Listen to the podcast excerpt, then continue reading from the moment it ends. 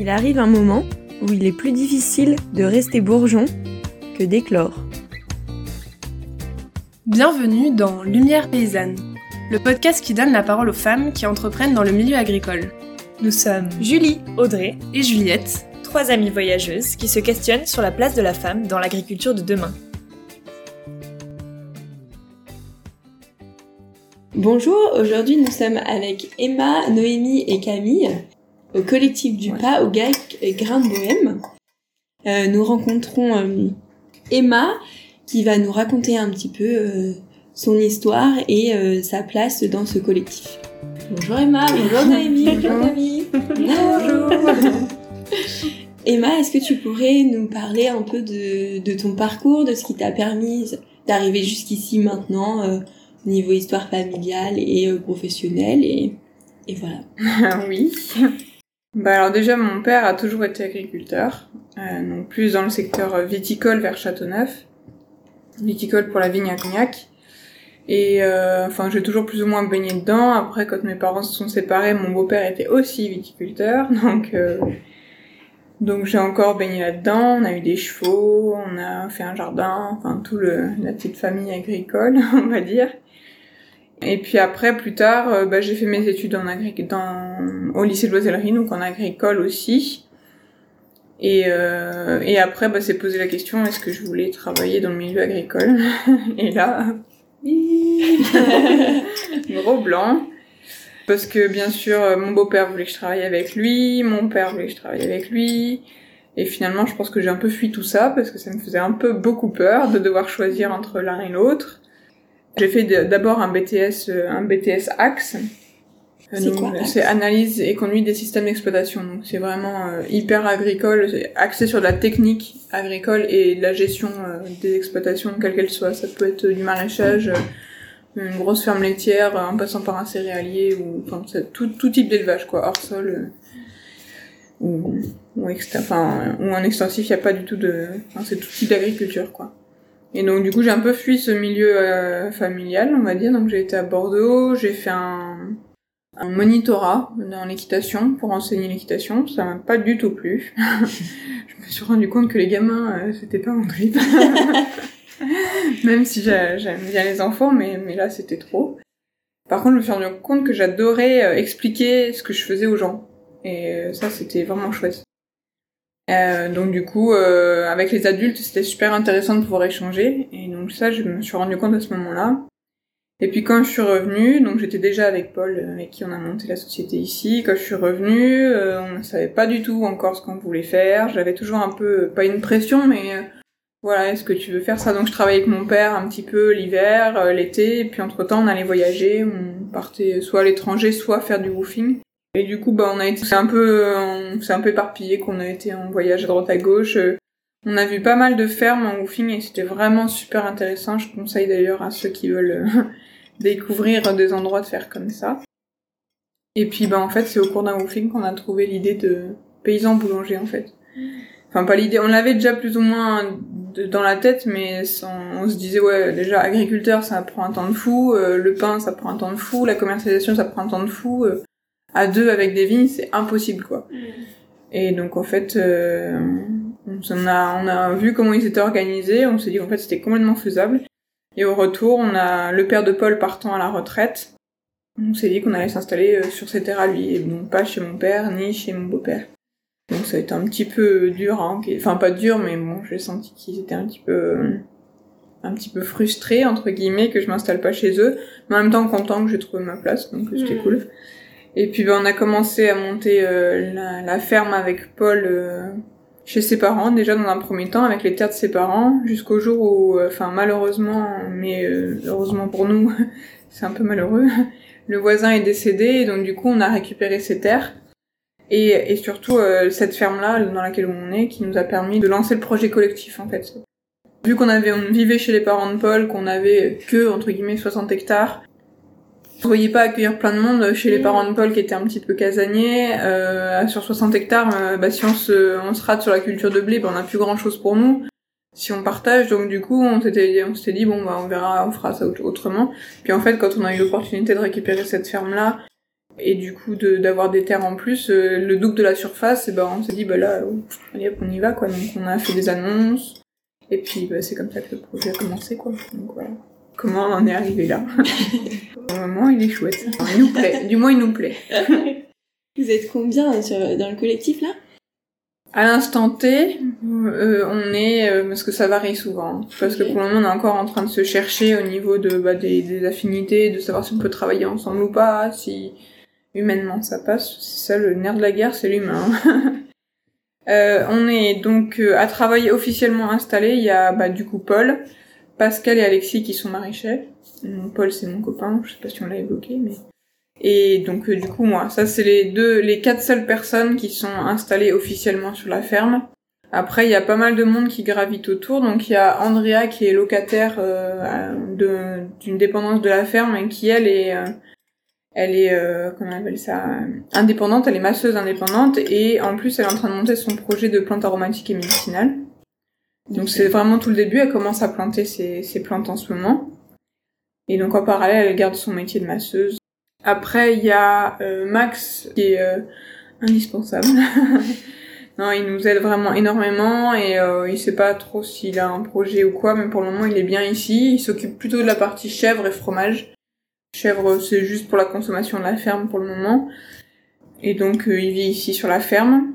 Timothée qui est locataire aussi, et lui, il est indépendant dans le sens où il vient juste filer un petit coup de main de temps en temps, et il est content d'être là. Il y a Lisa, donc Lisa qui aurait plus un projet euh, guinguette à la ferme, faire un petit euh, bar euh, un petit bar autour des événements de la ferme. Donc elle, elle vit sur la ferme aussi. Seb et Louise qui eux vivent à l'extérieur de la ferme, ils travaillent dans l'événementiel, donc dans tout ce qui est danse, création de spectacles, cabaret, etc. Euh, prof de danse aussi, de pilates. Enfin, elle fait des colos aussi, donc il y aurait l'idée d'intégrer tout ça sur la ferme. Donc ça, c'est le projet de l'année, on va dire. Donc arriver à créer un espace pour les enfants et qu'on puisse les recevoir en toute sécurité. Et créer bah, des colos, des cours de sport euh, et ou de danse. Et tout ça à la ferme, quoi. Imbriqué dans la ferme euh, pour que ce soit le plus sympa possible pour les clients et pour nous aussi, Voilà. Après, il y a Joris, donc qui vit lui aussi sur la ferme. Et lui, donc, qui travaille à l'extérieur, il est cadre dans un magasin de, de matériel médical. Et lui, il souhaiterait développer euh, une activité euh, à un plutôt moyen terme sur la, sur la structure. Pour le moment, euh, il y a toutes ces personnes-là qui gravitent un peu autour de la ferme. Après, on accueille aussi des woofers, donc des personnes, enfin, on a été woofer un temps, maintenant on essaie d'en accueillir aussi. Et on cherche toujours des, des gens pour s'installer sur l'atelier vache et l'atelier chèvre. Voilà, de faire vraiment une production. Et si quelqu'un veut s'installer comme, j'en sais rien, maroquinier, Ma sœur, ah, il y a Rosalie aussi. Hein. Rosalie, j'ai pas, non, j'ai pas parlé parce qu'elle fait des savons. Moi, elle est là plus, euh, je pense, en, en solution temporaire. On lui, on lui loue un local et elle est là et euh, ouais, puis après on cherche encore des gens, euh, peu importe, ça peut être quelqu'un qui, qui travaille euh, la terre ou pas, ça peut être quelqu'un qui veut faire des poules, quelqu'un qui veut faire des bijoux, quelqu'un qui veut travailler la laine des moutons, n'importe quoi. Et j'ai une question vis-à-vis de ça, dans ce collectif et vis-à-vis par exemple de la place de chacun, comment vous faites? Vous faites une mise à disposition des terres enfin, Alors tout dépend. Tout dépend parce que par exemple un maraîcher, il va pas avoir besoin d'autant de choses que qu'un éleveur. Admettons, un éleveur, il arrive, euh, il a besoin, je sais pas, j'ai une connerie, mais 30 hectares de terre. Et un maraîcher, il a besoin de, allez, 2 hectares. Déjà, on fait quand même du beau boulot en maraîchage. Euh, bah, en fait, euh, on peut faire un fermage sur 2 hectares. Est-ce qu'on fera un fermage sur 30 hectares? Euh, Je sais pas quand même, parce que déjà, nous, on est fermiers. Donc ça veut dire qu'il faut aller voir les propriétaires, qu'on fasse une session de fermage, enfin, c'est notarié, etc. On le fera, parce qu'il faut qu'il soit quand même sécurisé mais peut-être pas sur 30 euh, hectares. On le fera peut-être euh, sur 15 euh, hectares en périphérie de la ferme. Et après, on trouvera une solution pour que quand même il se sente sécurisé et qu'il n'ait pas l'impression qu'on le fout dehors. Il faut pas que la personne qui vient de s'installer ait l'impression d'être sur la sellette en fait. Il mm. faut qu'il soit, il soit sûr de qu'il puisse travailler en sécurité quoi. Si s'il sait que c'est précaire, il va pas avoir envie de s'installer forcément de mm. façon définitive parce que bah voilà, s'il sait qu'il peut être mis dehors du jour au lendemain, euh, c'est pas le but, hein, mais voilà, si on se fâche, comment ça se passe, y a, y a, c'est pour ça que c'est le plus compliqué à mettre en place, quoi. Donc euh, il y a des fermages, il y a des mises à disposition, euh, Il y a des locations pour les locaux, il y a l'entraide. En fait, tout, tout est discutable. Les gens qui nous appellent, c'est euh, oui, mais on fait comment pour les terres, on fait comment pour les locaux. Mais en fait, il peut arriver avec du bâtiment préfabriqué, genre des modules, par exemple, pour une fromagerie, ça existe des Algeco préfaits, il y a plus qu'à faire des plots et à raccorder. Moi, ça me pose aucun problème, quoi. Que quelqu'un arrive avec son bâtiment préfabriqué, qu'on trouve un espace pour le mettre, euh, ou alors qu'ils me disent, moi, je veux pas de bâtiment, euh, mais mes moutons en viande, ils sont H24 dehors, et j'ai juste besoin d'un frigo pour stocker la viande. Voilà. Moi, ça me, ça me pose pas de problème. Il y a vraiment, euh, chaque situation doit être autonome. doit être discutée en fonction des besoins de la personne et nous, nos besoins, nous, quoi. Tout à l'heure, tu disais euh, un peu la peur de soit t'installer avec ton beau-père, soit avec ton père. Est-ce que du coup c'est l'histoire euh, familiale qui venait chercher cette peur ou c'était quoi? Alors si je m'installe avec mon beau-père, c'était bah un peu la crainte entre guillemets que bah mon père soit un peu euh, voilà euh, si je m'installe avec mon beau-père bah je je vais avec mon beau-père et pas avec mon père. Enfin c'était un peu voilà. Et après pourquoi je me suis pas installée avec mon père? Parce qu'en fait c'est pas un projet qui me ressemblait. Euh, même si c'est énorme ce que mon père a fait, moi j'adore bosser avec lui encore pour les moments. À chaque fois je, je l'aide, je vais on fait de l'échange de services, il me rabaisse un peu la facture et je vais conduire ses, les machines pour lui euh, les, que ce soit les bennes, la machine à manger, bref, ou les pressoirs, ça m'est égal. Mais en fait, euh, je me retrouvais pas à devoir gérer parce que mon père il fait de l'entreprise agricole, donc il gère presque 60 personnes, euh, souvent des hommes en plus en hiver. En hiver, il y a une bonne équipe de 20 ou 30 personnes l'été pour les relevages. Et à l'année, il y a une dizaine de personnes qui travaillent, voilà, pour l'entretien. Ils travaillent de A à Z sur les vignes. Ça veut dire que chez un client, il peut faire de la taille jusqu'à la récolte et il peut, il peut proposer tous les services au client, quoi jusqu'à la plantation, l'entreplantation, enfin tout ce qui est, qui est autour de la vigne, il peut le faire. Et c'est un monstre en fait ce qu'il a créé. Enfin, lui ça lui ressemble, il est commercial, il a du bagou, il a déjà il a des épaules pour porter ça. Puis il faut, faut dire qu'il a créé ça quand il avait 40 ans. Euh, donc il avait quand même un peu d'expérience, mm. beaucoup peut-être. Enfin, il avait travaillé comme viticulteur, il distillait, il savait de quoi il parlait quoi. Euh, moi, j'arrive blanc-bec de 18 ans à l'époque. Coucou, c'est moi. à des mecs qui ont, euh, parce que c'est souvent des hommes quand même, qui ont 50 balais et qui ont toujours fait comme ça parce qu'il faut toujours faire comme ça et que moi, 18 ans, je vais leur expliquer comment en fait il faudrait faire. et en fait, je me sentais pas, même si j'ai raison ou, ou pas, je me sentais pas d'aller leur expliquer que voilà, c'est comme ça qu'il faut faire et, en fait, euh, ou alors de leur expliquer que ça serait mieux de faire comme ça mon père, c'est naturel pour lui d'aller leur expliquer ça, donc il arrive. Enfin, il y a, y, a des, y, a, y a des gens qui arrivent à faire ça, il y a des gens qui n'y arrivent pas. Et moi, en fait, je, l'aurais peut-être réussi au bout de dix ans, mais à quel prix sur moi Parce que je suis pas faite pour faire ça. Et puis pareil, de gérer des gens au quotidien. Je sors toujours cette anecdote-là parce qu'en fait, euh, parce qu'elle est vraie en fait. Et mon père, il bosse. On était au bureau, donc on venait de finir notre journée de boulot. Et puis on discutait de ce qui devait être fait le lendemain. Et là, il y, a un, y a un de ces ouvriers qui rentre et qui commence à dire ouais, c'est pas normal et tout, mais parce qu'il était énervé. Et en fait, il est rentré dans le bureau, mais nous on était en train de parler et ça se fait pas dans l'idée de, de rentrer comme ça. Et moi, j'aurais eu le, le temps, comme ça là, d'être figé et de pas répondre. Et mon père tout de suite, il a dit, tu sors, tu frappes, et t'attends que je te dise de rentrer. Je te dis de rentrer, et ben on discute de tout ce que tu veux. Je dis, mais là, tu viens de couper une la parole, il dit, ça se fait pas. Donc il dit, tu sors, tu frappes, et tu rentres. Et ça s'est, ça s'est apaisé, quoi. et moi, j'étais là, comme ça. Mais en fait, parce que je me sens tellement pas crédible dans ce milieu-là, dans ces moments-là, que je, me figeais complètement, quoi. Et c'est cette minute, cette seconde-là que tu perds et que t'es plus crédible, quoi. Et du coup, euh, en fait, sans même en, voulant être trop gentil, tu perds la, la crédibilité des gens. Et en, montrant qu'il était ferme et en même temps à l'écoute de lui, et ben il a désamorcé la, la bombe à retardement du truc, quoi. Que moi, je l'ai dit, et puis il aurait finalement, il aurait terré son truc énervé et là, du coup, ça l'a faire descendre d'un cran. Et ça, c'est, c'est important, quoi, dans la gestion de personnel. Puis pareil, quand il y a des conflits ou quoi dans les équipes, parce que, bon, gérer des équipes, surtout, bah, c'est essentiellement des étrangers, parce qu'il y a plus personne qui venir payer la ligne, ni rien. Donc, quand ils disent non, euh, c'est souvent, bon, en France, ça commence à évoluer un peu les mentalités sur, euh, sur les femmes dans l'agriculture, mais, par exemple, en Roumanie, euh, la femme, elle écoute, quoi. Elle, elle écoute et puis elle fait ce qu'on lui dit même si euh, elles sont, enfin, j'ai rien contre elles, elles sont adorables, elles font un travail merveilleux, mais elles, elles prennent pas la décision. C'est l'homme qui prend la décision et la femme, elle suit. Et du coup, euh, quand que je me retrouvais face à toutes ces équipes de Roumains et leur dire euh, si si vous allez embaucher à telle heure et que non non on va pas embaucher à telle heure. Oh, oh j'étais mal, mais j'étais mal et en fait euh, en fait non, j'étais pas faite pour faire ça quoi. Donc c'est c'est pour ça que j'ai j'ai pas voulu bosser avec mon père et et c'est pas par rapport à une truc familial, c'est plus par rapport au fait que j'étais pas faite. Pour le moment, peut-être que dans 20 ans, je sais rien, mais j'étais pas faite du tout pour faire ça et mon, mon caractère il en aurait vraiment euh, enfin j'aurais j'aurais subi quoi je pense j'aurais fait mais à, à mes dépens voilà C'est super de d'être d'avoir pu te rendre compte de ça et du coup d'avoir créé ton propre projet et tout. euh.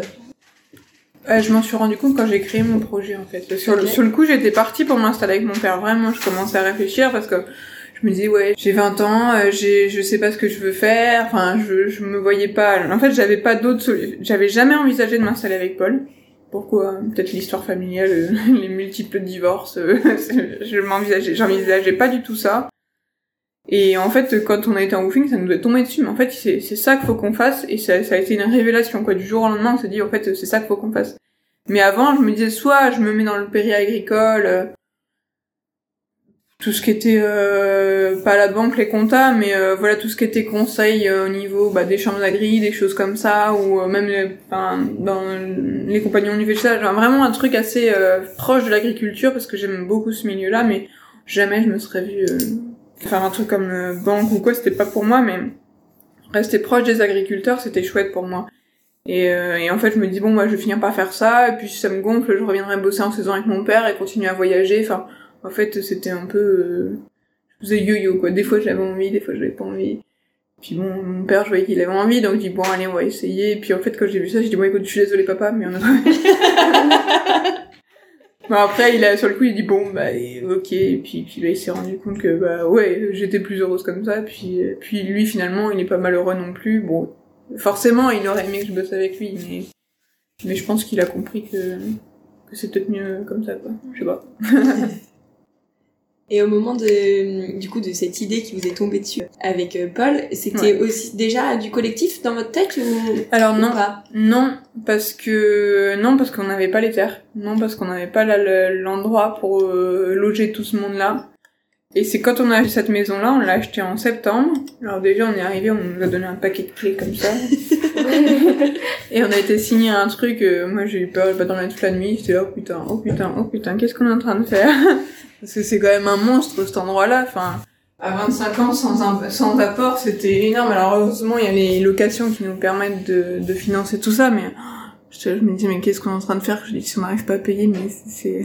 Et là, bon, là encore, c'est c'est papa qui m'a dit, oh, mais de toute façon, si tu l'achètes pas, c'est moi qui l'achète. Ah, certainement pas. Donc du coup, là, ça m'a un peu décidé.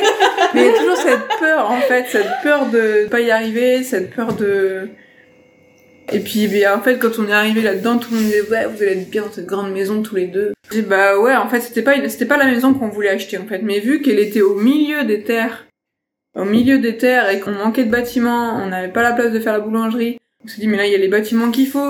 En fait, on l'a acheté pour les bâtiments agricoles, mais en fait, quand on est arrivé dans- devant cette maison avec notre paquet de clés, là, on s'est assis sur les marches devant, on a dit, oh bordel. Et après, dans l'hiver, on a commencé à la retaper, on a retapé les chambres. Tout le monde disait, ah là, fait, pas Félicie, mais si vous avez un bébé, parce que à l'époque, il n'y avait pas de Félicie en cours. ah, elle va être bien là et tout. Puis, euh, on remarque qu'on se fâche, il y en a un qui se met là, l'autre qui se met là-bas, on se voit plus de la journée, c'est parfait. c'est pas du tout ça qu'on cherchait, et puis, et puis après, on a commencé à avoir des trucs par rapport à une idée qu'on avait, enfin, surtout moi, j'avais, étant petite, mais, euh, et puis on s'est mis à chercher des collectifs, des gens qui voulaient passer, et en fait, ça a marché, mais du tonnerre, quand on a eu des dizaines, dizaines d'appels, et euh, donc, dans les premiers, ça a été les deux maraîchers, après, il y a hum, Max, euh, Max qui est arrivé, après, on a été plus ou moins trop euh, conciliant à faire venir trop de monde et il y a des gens avec qui ça s'est mal passé. Donc là, maintenant, on met un peu des, des freins parce qu'en fait, il y a des gens qui viennent mais qui ont pas du tout les mêmes objectifs que nous. Et du coup, bah, ça, ça marche pas forcément bien quand on n'a pas les mêmes objectifs finaux. Mais euh, dans l'idée, c'est que dans, dans la globalité, c'est quand même un super truc quoi qui s'est créé. Bon, après, c'est pas facile au quotidien non plus, surtout quand on n'a pas les personnes qui sont en phase avec ce qu'on veut. Mais euh, mais voilà, mais en, gros, c'est quand même un chouette projet. euh, Enfin, on s'entend tous super bien, il y a une super ambiance dans le travail. Là, dimanche, on va refaire toute la chèvrerie parce que le, chevrier qui devait s'installer, mais qui finalement s'installe pas, est parti. Et il nous a laissé un bourrier euh, de l'espace. Donc on va, on va tous faire ça ensemble et c'est génial parce que si on devait faire ça tout seul, mais le monceau de travail qu'il y aurait, euh, c'est juste pas possible, quoi. Et quand tu parles d'objectifs, comment vous, avez, vous les avez définis? À plusieurs, euh, toi et Paul Alors, il y a une plusieurs choses. Il y a l'idée déjà que Paul et moi on veut. Euh, on veut une ferme qui soit diversifiée. Enfin, en fait, l'idée, elle vient un petit peu. Alors, c'est vrai, c'est Paul l'autre jour qui me l'a rappelé, mais j'avais complètement oublié que quand on a commencé à sortir ensemble, je lui parlais qu'un jour j'aimerais bien faire une ferme à l'ancienne, entre guillemets, une grande ferme charentaise qui regroupe un peu de maraîchage, euh, quelques rangs de vignes, euh, euh, des animaux, enfin une ferme d'autrefois en fait, et faire venir des gens et faire produire, enfin en fait leur montrer des stages touristiques entre guillemets et faire découvrir aux gens comment vivait une ferme à l'époque et comment elle vit maintenant parce que bon quand ils sont pas là je vais pas prendre le cheval non plus pour les faire méchants mais voilà d'avoir un tracteur et faire ce que j'ai à faire et à côté de ça, d'avoir euh, d'avoir euh, bah, les, les, animaux pour tracter, leur montrer comment on fait pour faire euh, semer des salades, enfin planter des salades, etc. Et en fait, eh ben, on est en train de reproduire ça, mais à une échelle productive en fait. Donc là, il y aura pas une personne qui montrera à, à, des touristes, mais plutôt plusieurs personnes qui vont faire des productions. Et les gens, quand ils viendront acheter, eh ben, ils pourront voir eh ben, le maraîcher, ils pourront voir euh, si un apiculteur, un apiculteur, le pain, voilà tout ça. Et en fait, c'est nous, c'était ce qu'on voulait, que ça soit une ferme productive, parce qu'on veut pas, on veut pas être assimilé à des babacools, même si on est peut-être un peu babacool, euh, enfin, c'est dans le mot euh, qui est assez représentatif. Euh, ça a quand même une connotation péjorative pour énormément de gens, ça. Et, et déjà, on se considère pas babacool parce qu'on est, on est tendus tous les deux, donc on n'est pas dans, enfin, on est peut-être dans l'esprit quand on nous regarde comme ça, mais finalement dans, dans la façon d'être, on n'est pas comme ça. Et en fait, on voulait quelque chose qui nous ressemble, donc on, on voulait euh, avoir quelque chose de productif, de convivial et de respectueux de, de, de l'environnement et surtout aussi faire passer, euh, rapprocher le consommateur, enfin les, les, les, extérieurs en fait de l'agriculteur. Parce qu'il y a un fossé, enfin un gouffre ou même un précipice qui s'est qui s'est fait entre le consommateur, enfin les personnes tiers et les agriculteurs, parce que bon, tout le monde est consommateur forcément, mais euh, il y, a, y a deux camps quoi. On dirait ben non il n'y a pas deux camps on est tous ensemble. Enfin nous euh, sans eux on peut pas vendre nos productions et eux sans nous ils mangent pas. Donc euh, on est obligé de se on est obligé de se rassembler. Et ça on a envie de le faire en fait. Et c'est ça fait partie intégrante du truc.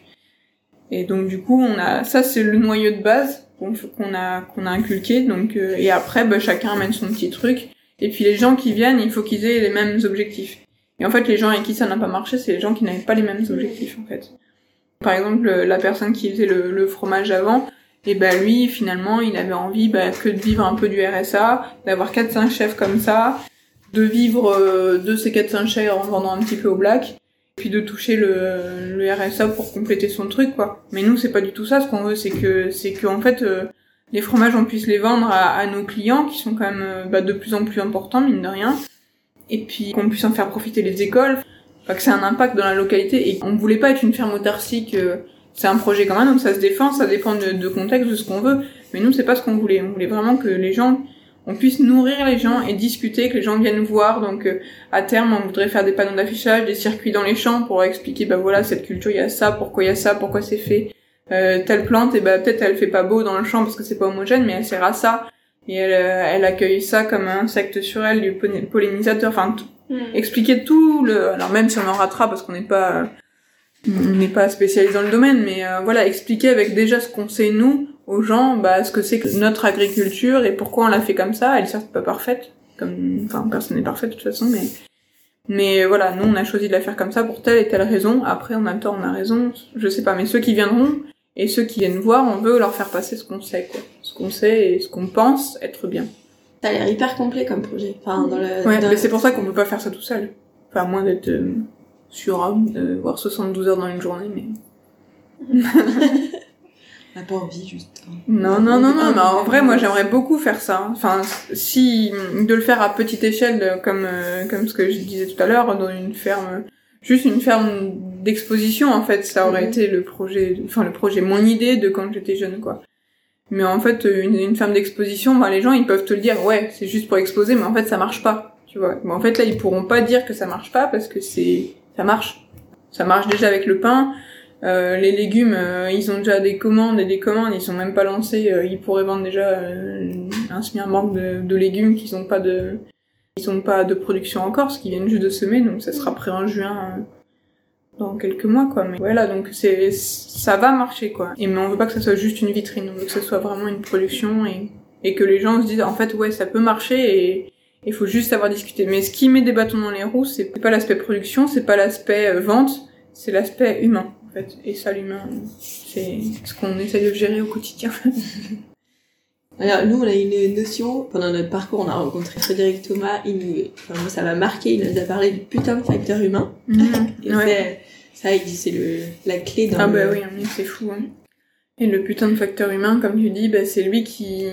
Enfin, nous, on apprend à nous défendre, donc on se fait aider pas mal. Bah, L'entrée, là, je sais pas si vous avez vu, il y a plein de trucs d'affichés dans l'entrée. c'est... On commence tout juste à réussir à dire... En fait, à, à parler et à s'entendre... En fait, avant, on vivait ensemble, on discutait, tout le monde avait des envies, tout le monde avait des machins, et en fait, il y avait rien qui, qui passait, quoi. L'autre, il avait une envie, mais sans... C'était pas de la malveillance. Mais en fait, on, mais on créait pas les moments pour que chacun s'entende s'entendent, se comprennent et cherchent à, à aller dans le sens de l'autre en fait. Donc on vivait tous euh, là et en fait euh, on savait pas ce que ce dont l'autre avait besoin, on savait pas ce dont il avait envie. Et finalement, bah, en ne sachant pas ça, on peut pas. on- déjà, on se trompait parce qu'on, par exemple, François, on l'a fait venir, le chevrier. Enfin, moi, je trouve pas ça cool parce que du coup, on l'a fait venir, il, s'est imaginé des choses ici. Et en fait, bah, ça a pas pu se faire, quoi, parce que c'était pas, et on, et on aurait été carré dès le début. Bon, après, c'était les débuts, hein, voilà, on peut, enfin, c'est la faute à personne, euh, il y a tout le monde en même temps, mais on aurait été carré avec une charte dès le début, avec euh, des, nos besoins écrits en gros, nos envies, ses envies en face, et dire, bah non, voilà, tu vois bien, ça colle pas, quoi. En fait, déjà, il y aurait moins, parce que moi, du coup, ça me, ça me fait mal quand même qu'il soit parti, parce que, bah, parce que voilà, après, bon, on, s'entendait pas sur le, sur les projets finaux, mais en soi, il était pas désagréable à vivre, il y avait, voilà, il y avait, pas de souci de ce côté-là.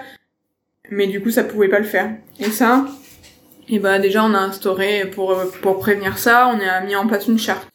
Donc, une charte avec déjà ce qu'on accepte ou pas dans la vie des gens, enfin, sans parler de besoins à, long terme, mais ce qu'on ce qu'on accepte ou pas dans la vie au quotidien. Donc, je sais pas, le mec, euh, euh, qui fait du bordel jusqu'à 1h du matin, ça c'est pas possible. On n'est pas dans un endroit, après, je sais pas, si dans une, dans un collectif de musiciens, ça peut être différent, par exemple. Mais chez nous, c'est pas possible, parce que le lendemain matin, il y en a qui se lèvent à 7h, et à 7h, pour aller ouvrir les serres, pour aller faire machin, la traite, bah, euh, ça, ça marche pas, quoi. Mm, mm. Après, je sais pas, ça peut être des règles bah, sur la non-violence, sur la communication, sur euh, sur les chiens, parce que on a tous des chiens, on adore tous les animaux, mais euh, d'avoir une meute de chiens, euh, un chien ça va, deux chiens ça va, quand on en a là, on en a sept, bah oui, bon, ils sont pas, ils sont tous un plus ou moins que leur propriétaire à droite à gauche, mais sept chiens, euh, faut les gérer quoi. Donc euh, voilà, on a mis des règles autour de ça, déjà pour la vie en collectivité. Et après, bah, on, établit à chaque fois bah, des réunions toutes les semaines où on met, euh, on avance en fait point par point. Bah voilà, il y a ça cette semaine à voir, on voit ça ensemble, on trouve une solution. Voilà, donc là c'était la charte jusqu'à maintenant. Après, bah, vu qu'on s'est pas mal trompé sur les gens qu'on accueillait, que ce soit des woofers ou que ce soit des, enfin trompé. C'est pas qu'on s'est trompé, mais c'est qu'ils ils étaient pas en accord avec ce qu'on voulait. Et du coup, ça s'est pas bien fini, on va dire. Donc du coup, on a créé un questionnaire pour accueillir des woofers, un questionnaire pour accueillir des porteurs de projets, savoir exactement et que ce soit écrit. Alors sans parler de dire bah voilà, t'as écrit ça, tu respectes pas. Non, ça peut évoluer bien sûr, mais que déjà on comprenne un peu mieux. Et puis pareil, celui qui est en lien avec le porteur de projet, il dit ah ouais, il a ce projet-là. Euh, l'autre il lui explique au téléphone. Tu vas le répéter, c'est pas forcément ce que lui t'aura dit. Et en fait, c'est le dixième qui va l'entendre de la faire, mais bah, ce sera. euh, Téléphone arabe, ouais. mais non, mais ouais, ça fait téléphone arabe et c'est juste ingérable parce qu'en fait, il faut que tout le monde ait la même version et tout le monde puisse poser des questions par rapport à la version originale qui lui conviennent, quoi. Et ça, le questionnaire, eh ben, en fait, on l'a appris euh, grâce à Elsa. Tout ça, en fait, ça nous a bien fait avancer. On a été voir, euh, on a été à l'assemblée générale de la de l'ADR et le thème c'était les, les collectifs. Et donc là, ça nous a, mais on a fait un bond en avant depuis ça parce que c'est donc on a croisé euh, Thomas de la tournerie. Donc eux ils sont un collectif établi mais encore plus parce qu'ils ont tous acheté ensemble, ils, ils vivent plus ou moins tous ensemble aussi, enfin que nous on n'impose pas de vivre sur le, sur le site, chacun fait comme il veut quoi, du moment que ce soit clair. On a vu des collectifs qui se sont lancés, qui ont réussi, d'autres qui n'ont pas réussi, des gens qui voulaient entrer en collectif, des gens qui voulaient céder leur ferme à des collectifs. Enfin en fait il y avait tous les types de gens qui ont côtoyé, qui vont, ou qui ont envie, qui n'ont pas envie euh, de côtoyer des collectifs. Et en fait c'était mais une masse d'informations mais impressionnante. Enfin on est ressorti la, journée on la tête comme ça. Et en fait ils ont ce qui revenait à chaque fois c'était le putain de facteur humain. Le précieux facteur humain. ouais ouais. Non mais des fois c'est le précieux et des fois c'est le putain. Parce que c'est souvent le, le- ça qui, qui vraiment qui, fout tout en l'air quoi. Donc en fait eux ils partaient il y en avait même qui avaient fait des tests de personnalité avant de faire rentrer les gens ensemble. C'était et eux ils avaient fait un test de personnalité. Le test de personnalité avait dit non ça marchera pas parce que vous avez pas du tout la même façon de vous organiser.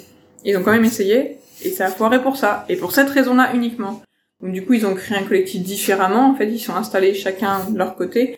Ils se prêtent le matériel. Donc ils ont trouvé une autre façon de travailler ensemble mais où ils ont pu l'organisation de- des journées qui, qui est partagée. C'est un collectif, mais différent. Après, il y a la tournerie où eux, ils partagent tout, même le salaire, tout, tout, tout, tout. Euh, là, eux, c'est, enfin, c'est impressionnant le, le recul qu'ils ont par rapport à tout ça, quoi. Et après, bah, il y en avait qui disaient, voilà, nous, au début, on faisait, on a commencé, on a tâtonné, on s'est rapproché de, de gens, on a récupéré des chartes. Ah bon, les chartes, déjà, déjà nous, on n'avait pas de chartes, donc on a dit, oh là, faut qu'on travaille là-dessus. Il y en a un autre qui dit, oui, nous, on fait remplir un questionnaire aux gens. Et il dit depuis, on a beaucoup moins, enfin 80% des problèmes sont éliminés parce qu'en fait, le mec il écrit sur sa charte, c'est pas forcément un, un test d'entrée, mais si ça correspond pas à ce que tu veux, bah ça peut pas aller ni pour lui ni pour nous quoi. Donc c'est pas une question de, de de dire bah si t'as pas minimum euh, la moyenne, tu rentres pas. C'est pas, ça du tout. Mais voilà, c'est si tes, peu tes- si euh. tes envies ne correspondent pas aux nôtres, ça peut pas marcher dans tous les cas quoi. Je voulais aller dans un collectif et en fait ils avaient ils demandaient de faire une, une d'écrire une lettre, un Ouais. peu une lettre de motivation comme ça. Il dit euh, parce que moi j'étais au téléphone, c'est un peu l'histoire du téléphone arabe que tu disais tout à l'heure. Mais euh, si tu m'écris une lettre, au moins euh, je passe la lettre à tout le monde et tout le monde voit entend la même chose Ouais. dans le collectif et du coup on peut tous décider euh, si Mm. c'est ok ou pas euh, Ouais, ouais. parce que, que voilà c'est une idée aussi euh, au-delà du questionnaire. ouais, ouais. ça peut- Bah, c'est vrai que le questionnaire fait un petit peu formel, mais en fait les questions sont assez ciblées. Et bah, toi, je peux vous montrer, il est juste là. On est encore en train de le discuter, donc euh, on a deux questionnaires bien distincts. Nous, ça nous a, ça, on a repris des choses sur internet. On n'a pas, c'est pas tout sorti de notre tête. Hein. Pour la première partie où c'est tout pareil, donc là on leur demande un petit peu bah, qui ils sont. Pour les woofers, ça s'arrête là parce qu'en fait, vu qu'ils auraient pas de projet sur la ferme, on a juste besoin de savoir qui ils sont, ce qu'ils ont envie, euh, ce qu'ils cherchent euh, dans le woofing. Et après, bah, les autres, on leur demande d'expliquer leur projet en détail. Et après, de parler un peu de leur famille, parce que s'ils doivent s'installer sur la ferme ou à côté, il faut qu'on sache, il faut qu'on connaisse un petit peu leur famille, quoi. Enfin, même sans être in- intrusif, mais juste, euh, voilà, bah, savoir, euh, je sais pas moi, si, euh, enfin, s'il est divorcé, qu'il a 10 enfants, ou j'en sais rien, moi. Mhm. il faut, il faut, c'est important de le savoir quand même, quoi. Parce que voilà, nous, on- par exemple, on a une piscine, s'il y a des enfants qui arrivent, il faut qu'on clôture la piscine. Il y a plein de trucs comme ça, quoi. Là, vous avez déjà mis un peu en place euh, des outils, mais est-ce que tu penses que à- si tu reviens à mars dernier, est-ce que tu aurais engagé des frais pour avoir un peu comme un package de communication euh, sur le, le début du collectif Alors en fait, c'est que je me rendais pas compte. Du tout. Du truc. Euh, quand, euh, si tu veux, quand on s'est lancé là-dedans, nous, on y allait la fleur au fusil, ah, ça va être génial, on va tous vivre ensemble. En fait, euh, pas du tout. Et euh, alors oui, en effet, il y avait des super moments, on avait des super moments, on en vit toujours des super moments, mais je me rendais pas du tout compte de de l'importance de ça, en fait. Et je pense que ton rôle là-dedans, ça va être de faire comprendre aux gens qui commencent que c'est méga important. Qu'en fait, t'as l'impression de perdre de l'argent, parce que parce que c'est quelque chose que tu penses ne pas avoir besoin mais en fait si ça te fait gagner un temps mais monstrueux parce qu'il y a des gens qu'on a fait venir que si on a si on avait su communiquer su faire passer nos besoins su euh, en fait tout, tout ce travail là qu'on arrive à faire un an après euh, après avoir fait euh, le collectif et ben si on pouvait l'avoir économisé et euh, être parti qu'avec les bonnes personnes entre guillemets parce que c'est pas forcément des mauvaises personnes hein, mais c'est juste qu'elles étaient pas adaptées à ce qu'on recherchait, et ben en fait tu te fais gagner un an, et un an c'est quand même euh, là de l'argent quoi. Donc en fait est-ce que ta prestation, je sais pas ce que ça va coûter, mais est-ce que X euros ça vaut un an de travail quoi Voilà, c'est ça. Maintenant nous on arrive à les mettre en place, et ça se trouve on n'est pas encore euh, comme il faut, on n'a pas encore toutes les clés, on n'a pas encore... euh, Mais tu vois, moi je pense qu'il y a un an on aurait dit non on n'a pas besoin de ça. Et en fait, c'est- ton, ton, le truc le plus dur, ça va être de se faire entendre que si, vous avez besoin de ça, mais vous vous en rendez pas compte. Parce que on a, si, on a clairement besoin de ça. Vous venez d'écouter une partie du témoignage de Emma, qui fait partie du collectif euh, Grain de Bohème. Pour la retrouver, on vous attend dans deux semaines pour la suite de son témoignage sur sa place de femme. Voilà, donc euh, moi j'ai jamais eu à, revendiquer, oui, je suis une femme, donc, enfin, laissez-moi ma place, quoi. Non, j'y allais et je prenais ma place. On espère que ça vous a plu. Je voudrais remercier particulièrement Emma, Noémie et Camille pour avoir participé à cet épisode en co-création. Vous pouvez nous retrouver sur Facebook et Instagram en vous souhaitant une très belle écoute et à bientôt